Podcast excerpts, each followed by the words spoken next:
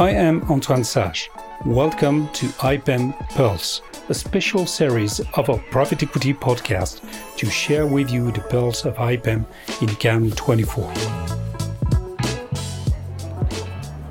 IPEM Pulse, euh, nous avons le plaisir euh, d'accueillir Renan Devilliers euh, d'OSS Venture.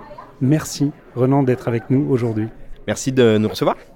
Dis-moi, IPEM 2024, pourquoi on se retrouve ici aujourd'hui? Je pense qu'on se retrouve ici parce que tout le monde se pose plein de questions.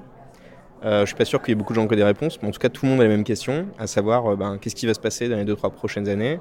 Euh, vu qu'on est dans le worst fundraising environment depuis 10 ans, quand est-ce que ça va rebondir? Est-ce que ça va rebondir? À quel niveau? Sur quelle stratégie? Et ben, c'est toujours quand il y a des, moments où tout change que c'est là qu'on peut prendre des parts de marché. Donc qui va les prendre et comment on fait? Startup Studio, tu peux nous permettre de comprendre ce que ça signifie et nous parler d'OSS un peu? Oui, plaisir. Donc euh, OSS, euh, c'est une, une, structure qui a 4 ans. Ce qu'on appelle un startup studio, un venture builder. Euh, donc le, les venture builders, c'est une sous-catégorie du venture capital, qui lui-même est une sous-catégorie du, du PI, du private equity. Donc les, les venture builders, la, la particularité qu'on a, c'est qu'on investit du capital pour avoir des shares dans des high fast growth startups, généralement technologiques. Donc ça, c'est connu.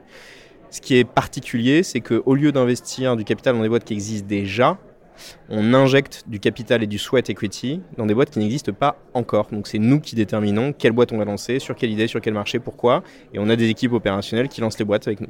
Les LP réagissent comment à cette proposition aujourd'hui en 2024 C'est très clivant. Euh, c'est très clivant et ça va avec la thèse aussi d'opérationnalisation du capital, euh, j'allais dire jusque dans le venture capital. Euh, cette thèse d'opérationnalisation, nous évidemment, on est à fond dedans, puisque euh, à peu près 60% euh, du cash qu'on déploie, c'est du sweat equity. les LP, je pense, savent que la chasse à la décacorne et le mostly hands-off investing en venture capital, ça a une place. Est-ce que c'est toute la place? Nous, on pense que non.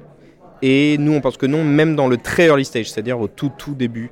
Euh, donc c'est assez clivant, mais euh, les LP, ben, aussi un, return euh, conséquent sur 4 ans nous permet d'avoir des discussions intéressantes et, et sympathiques avec nos LP, qui recommitent tous pour, pour les différents tours qu'on fait. Donc je dirais que c'est clivant, c'est un modèle qui est en train de naître.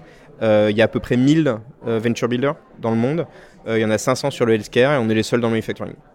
Et alors justement, ça revêt quoi comme particularité? Ce que je dirais, les trois particularités du, venture capital tel que nous on le, on le, pratique très early stage, c'est un, euh, la spécialisation thématique. Donc nous c'est uniquement software euh, for manufacturing and operations. Euh, cette, spécialisation thématique permet d'être hyper hands-on, ce qui est la deuxième particularité, c'est qu'on est très très hands-on. Donc euh, nous, on, on, opère comparativement assez peu de capital par rapport à d'autres firmes, et on est 20, on est 20 operating partners. et je dirais que la troisième, c'est, et alors ça c'est plutôt, on va dire, le venture builder tel que nous on le pratique, c'est la conviction qu'on peut avoir des fortes croissances et être EBITDA zéro, voire EBITDA positif. Voilà. Assez original. Et comment on fait ça? Sans rentrer dans la technique, euh, quand on, est, euh, quand on fait du SaaS, euh, notamment pour le manufacturing, il y a deux choses. Hein. c'est que la co-construction du modèle et la co-construction de la R&D, donc ce qui éradique une partie de la J-curve, puisqu'on fait payer la R&D en co-investissement avec ses clients, ça permet d'effacer une partie de la, la non-cash efficiency d'une startup. La deuxième, c'est juste les cycles de SaaS et le fait que, juste deux chiffres, hein, quand on achète une Tesla, dedans il y a 15 euros de software à peu près la moitié dans la bagnole et l'autre moitié dans l'usine. Quand on achète une Stellantis, il y a 4 euros de software quand on achète 100 euros de Stellantis. Donc en fait, c'est juste une histoire de rattrapage de software, donc le marché est gros. Comment on peut se dire que l'IPM 2024 aura été un succès pour toi?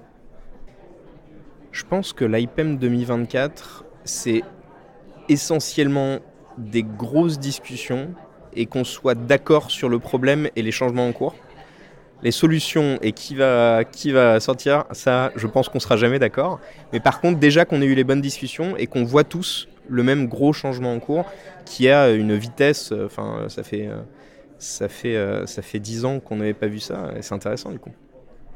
Et les buzzwords d'IA, de blockchain, quel impact ça a chez toi? Est-ce que c'est authentiquement un levier de création de valeur ou simplement quelque quelque chose qui ferait joli Il y, a un dicton que j'aime bien qui dit qu'on on, sous-représente totalement le changement à 10 ans et qu'on sur-représente le changement à une semaine. Je pense qu'on est, on est vraiment là-dedans. Le changement à une semaine, bah, il n'est il est pas encore euh, tant fort que ça. Le changement à 10 ans, il sera massif, on le sait tous. Aujourd'hui, dans mon portfolio, euh, on a 15 lignes. Sur les 15 lignes, en a 8 euh, qui ont, on va dire, plus de la moitié de leur, de leur proposition de valeur qui est les vrais mais les clients ne l'achètent pas uniquement pour l'IA. Donc en fait, il faut qu'il y ait un software, il faut qu'il y ait de l'usage, il faut qu'il y ait des choses autres que le buzzword.